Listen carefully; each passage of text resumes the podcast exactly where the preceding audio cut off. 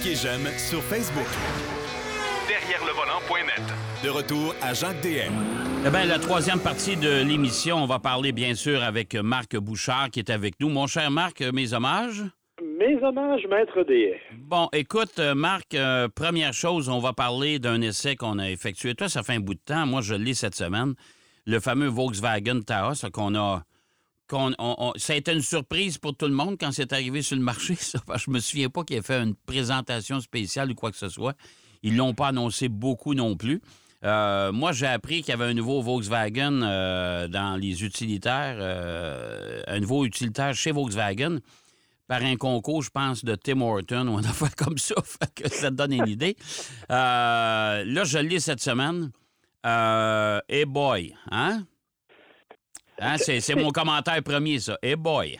Ouais, j'oserais dire, euh, pour résumer ça poliment, c'est pas très impressionnant. Non, pas très. Pas très. Euh, écoute, en termes de look, c'est correct. OK, on va se le dire, là, il est, il est pas laid, le Taos, il est mignon. Ben, euh, c'est un atlas sur foulée au lavage, là. c'est ça. C'est un, petit utilitaire sport à la Volkswagen, avec la grille traditionnelle, avec tout ce qui va, ce qui va avec. Bon. Ouais. Euh, la particularité, c'est qu'il y a un, comme c'est un VUS quand même, il y a un bon espace de chargement. Oui. Euh, on parle de 790 litres d'espace de chargement. Pour information, le Tiguan en a 820. Fait qu'on est quasiment au même Ouais. niveau que le Tiguan. Tout à fait. c'est- Tout à Fait fait. que ça, c'est spacieux, c'est intéressant et ça va bien. Après ça, j'essaie de trouver de vraies grandes qualités à ce véhicule-là, puis honnêtement, j'en trouve pas. Ça veut pas dire que c'est un mauvais véhicule, là. Mais il y a des affaires. Bon, on, on a, c'est pas compliqué, tu as un choix de moteur. Hein? Ouais. T'as pas le choix. C'est le 1.5 euh, turbo, 158 chevaux, 184 les pieds de couple. Euh, c'est une adaptation qu'on retrouve aussi chez la Jetta. Et, euh, C'est, juste. C'est juste comme puissance, je vais te dire, là. C'est, euh, tu t'arraches pas les cheveux, là. Non, tu sais, puis en fait, la question qu'il faut se poser, c'est est-ce que c'est le moteur ou c'est le mariage avec la transmission? Parce que le moteur comme tel, il y a quand même un couple assez élevé. Euh, puis on finit par... Dans la Jetta, là, il, se débrouille plutôt bien, mais on dirait que dans le Taos, on l'a marié à une transmission qui est endormie, qui ne réagit pas, qui tarde à, à se mettre en marche. C'est vraiment pas particulièrement agréable. Ah non, puis ça, écoute, la transmission, t'en parles, là.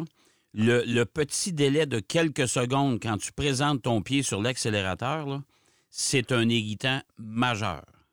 Complètement. Et c'est, un, la transmission, puis deux, on a l'impression que c'est le turbo qui réagit lentement, parce que c'est quand même un petit moteur turbo.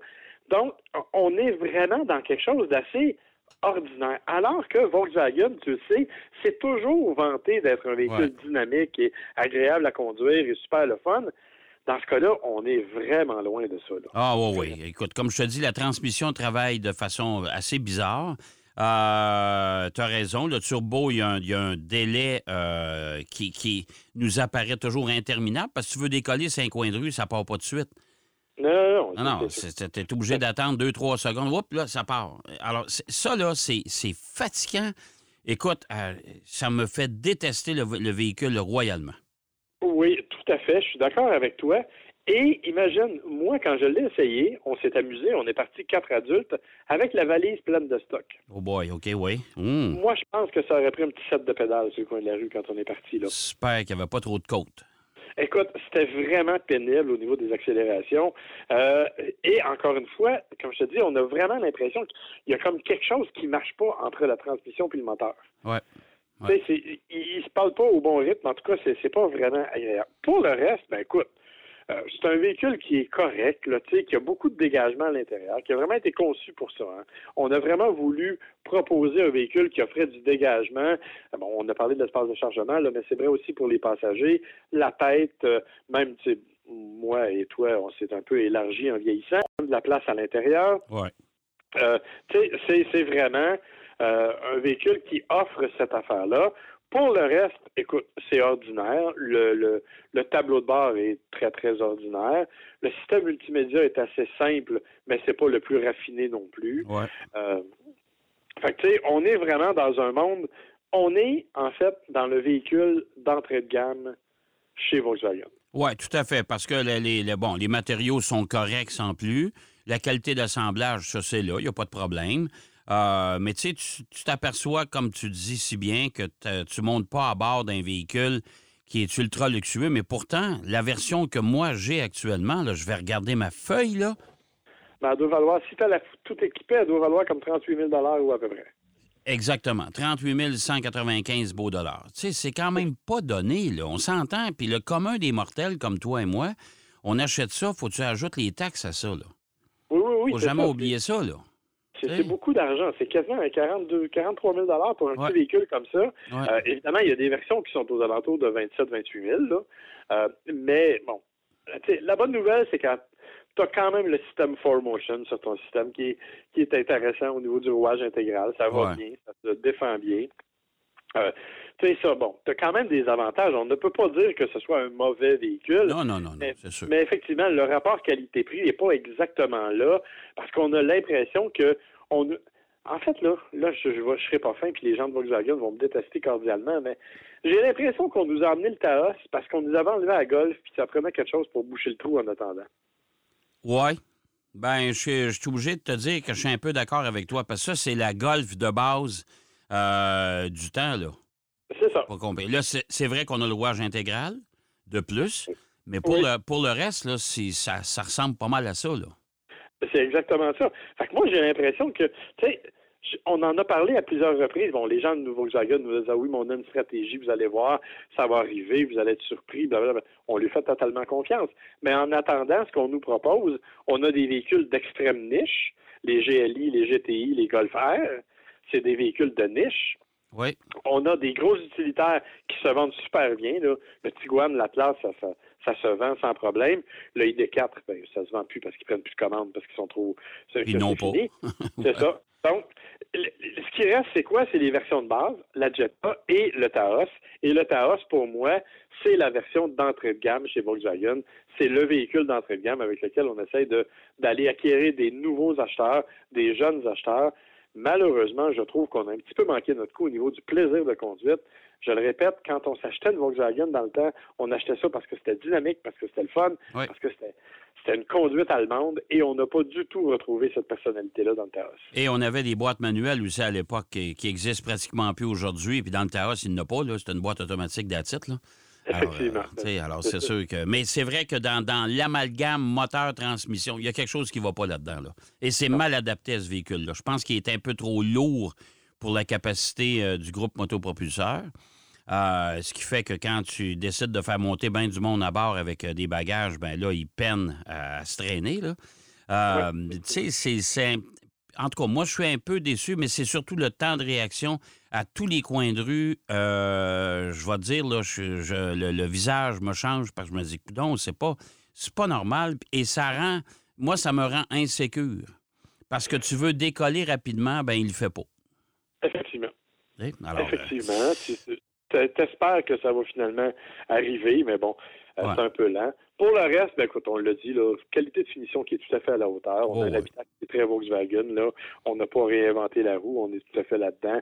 Multimédia, c'est assez traditionnel. Donc, on n'a rien inventé, mais comme je te dis, il manque quelque chose, il manque le fun de conduire que Ouais. qu'on a au niveau du, de Volkswagen, puis là, on l'a vraiment pas là. Exactement. Bon, écoute, c'est pas une bonne note pour le Taos, mais si vous cherchez un véhicule euh, bon, qui est honnête, euh, puis qui, est- qui- comme tu dis, qui a beaucoup d'espace, ben ça peut être euh, ça peut être pris en considération. Euh, on va passer à la deuxième portion de cette chronique. Aujourd'hui, on va faire des nouvelles insolites. Et ça, je sais que tu es expert là-dedans. Euh, des, des, on, on- on va finir ça en beauté et en riant un peu, en souriant. Ça va nous faire du bien, compte tenu des mauvaises nouvelles qui nous entourent déjà depuis trois ans. Euh, c'est quoi ta première nouvelle? Là? Je t'ai entendu hier une voiture qui marche au café. Au lieu d'aller une borne de recharge, on arrête d'un Tim Hortons ou quoi? C'est ça. Alors, c'est effectivement ce, qu'on va, ce qui va être question, en fait, ce sont des faits qu'on n'a absolument pas besoin de savoir, mais qui sont toujours le fun à jaser dans une soirée autour d'un verre. Ouais. Et euh, c'est parce qu'on parlait du prix de l'essence, entre autres. Oui. Et on disait que c'est très, très cher. Mais il y a quelqu'un un jour qui a décidé d'essayer de faire de trouver une autre façon. Alors, il a créé ce qu'il a appelé le Carpuccino. Le Carpuccino, c'est un véhicule qui fonctionnait à l'espresso. OK.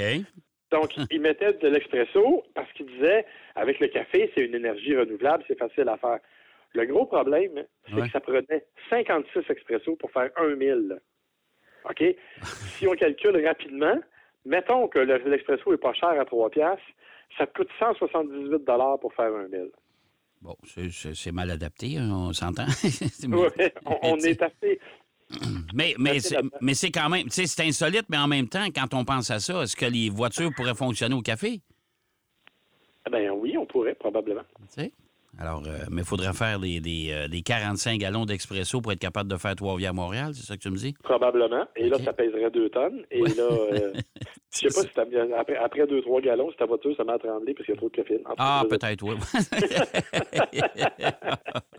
Dans la série de Oui. consommation d'essence, ouais. on a tous, on a apprécié beaucoup les, euh, les systèmes start-stop. Tu sais, quand tu arrêtes, là, Ouais, le moteur s'éteint. Bon. Ouais. La façon dont ça fonctionne, ça, c'est que c'est un démarreur électrique. hein. Parce qu'on ne, on ne veut pas utiliser de carburant. Donc, c'est un démarreur électrique qui fait partir. Mais il y a des gens qui ont dit, oui, mais est-ce que ça vaut la peine?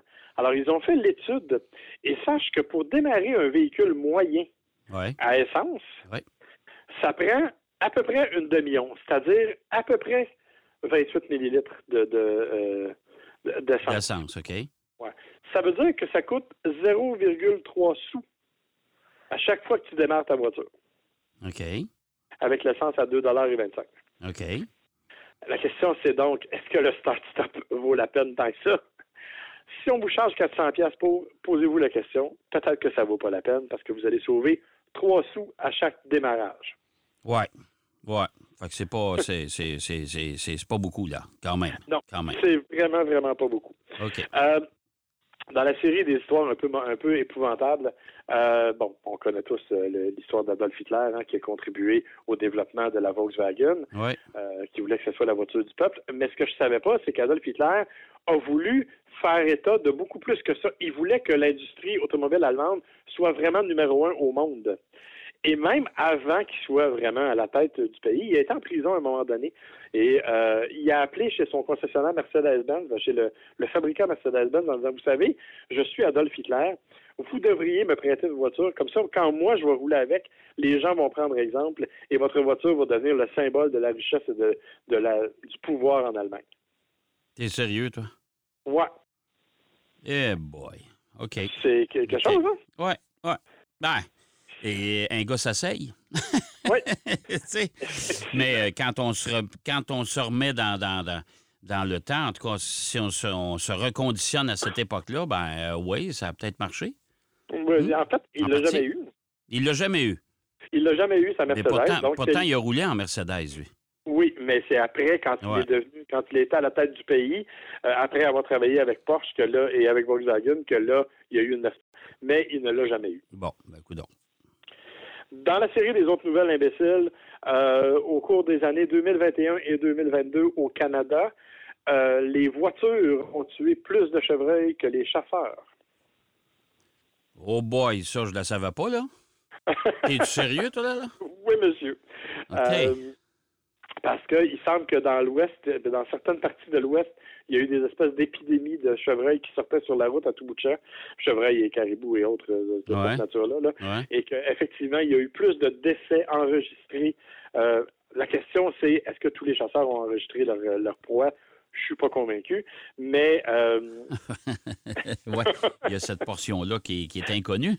effectivement. Mais voilà, donc euh, euh, c'est- c'était c'est une des caractéristiques, une des statistiques qui est toujours intéressante à savoir. Oui.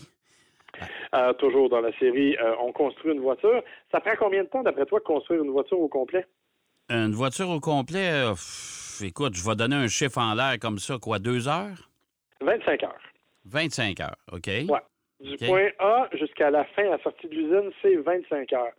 Le- le- ce qui est très, très long là-dedans, Ouais. c'est que c'est entre 10 et 12 heures uniquement pour la peinture. Ah, OK, mais ça, je calculais pas. Moi, là, je calculais toujours, là, je voyais rentrer les pièces à un bout de l'usine, puis les- la sortir à l'autre bout, là, puis je trouvais qu'au rythme où ça allait, euh, mais c'est vrai, je ne sais pas calculer la peinture, ça doit être assez long. faut que ça sèche aussi. C'est entre 10, entre 10 et 12 heures. Donc, c'est presque la moitié du temps d'assemblage de la voiture qui est consacré à la peinture. Parce qu'évidemment, tu as, bon, t'as la couche de primer, puis t'as les, après ça, tu as la, la couleur. Après ça, souvent, tu as deux, trois couches de couleur, plus une couche de, de- de protection par-dessus. Donc, euh, vraiment, c'est là. Et ce que ça fait, c'est qu'en bout de ligne, tu as une voiture qui est magnifique, mais malgré tout, 16% des gens en 2021 n'ont pas lavé leur voiture une seule fois. 16% des gens n'ont pas lavé leur voiture. Ouais. Ça doit être beau, ça. Pas une, pas une seule fois. Ça doit, ça doit, doit- doit être belle. Hum. Ben, tu sais, je veux remarque que de ce temps-là, il pleut assez que. Ouais, tu sais, écoute, t'as juste à mettre une barre de savon sur le toit pour elle va se laver tout seul, là. Effectivement. Ouais. OK? Hein? C'est quand même euh, intéressant. Quand même intéressant. Oui, tout à fait. Tout à fait. Tout à fait. Et enfin, en terminant, quelle Ouais. est la compagnie? En fait, il y a deux histoires. La première histoire, Ford, cette année, est, une- est en progression. Euh, en quelle année est-ce qu'ils ont progressé autant? C'est en 1925. En 1925, tu pouvais t'acheter un Ford pour 300 dollars, OK. mais le, le- le parc automobile était constitué à 55% de véhicules Ford. Hey boy, OK? OK? Hey, Henry Ford, il devait se dire, écoute, je vais dominer le marché mondial avec ça, là. Écoute, Hein? ben, quand t'en as, tu dis, tu as une auto sur deux là, qui, est, qui est une Ford, c'est assez exceptionnel. Ouais. Et aujourd'hui, quelle est la compagnie la plus profitable au monde en termes automobiles? Euh, celle qui fait le plus d'argent? Ouais, Porsche. exactement. Ouais. C'est Porsche qui est la compagnie qui fait le plus d'argent avec la plus grande marge de profit sur ses voitures. Et bon, euh, Et, le, cat- s'ils et font- le catalogue d'options. et c'est exactement ce que j'étais pour dire. En fait, chez Porsche, c'est surtout le catalogue d'options qui fait que tu finis par payer pas mal plus cher pour ton auto. Oh oui, monsieur. Il y a une méchante différence entre le, le- le prix quand tu es rentré chez le concessionnaire et quand tu sors avec ta facture. Effectivement. Mon cher Marc, merci infiniment. C'était pas mal. Ben, c'était le fun, c'est intéressant. C'est toujours des, des petites données comme ça qui nous, euh, nous permettent de comprendre un peu plus le milieu de l'automobile. Je te donne rendez-vous la semaine prochaine, bien sûr. Avec plaisir. Bye bye, bonne semaine. Bye bye. Marc Bouchard qui nous parlait euh, de, de- de- de petites nouvelles insolites. On a aussi fait notre euh, révision concernant le Volkswagen Taos. Une déception quand même pour nous. Euh, mais ça fait rien, c'est quand même un véhicule à considérer. J'espère que l'émission vous a plu. C'est déjà tout en ce qui nous concerne. Moi, je vous donne rendez-vous, bien sûr, comme à l'habitude, la semaine prochaine, même heure, même poste. D'ici là, surtout, soyez prudents. Pas mal de monde sur les routes. Et si jamais vous partez pour les vacances, ben profitez-en bien. Je suis convaincu que vous le méritez. Allez, bonne route. Derrière le volant.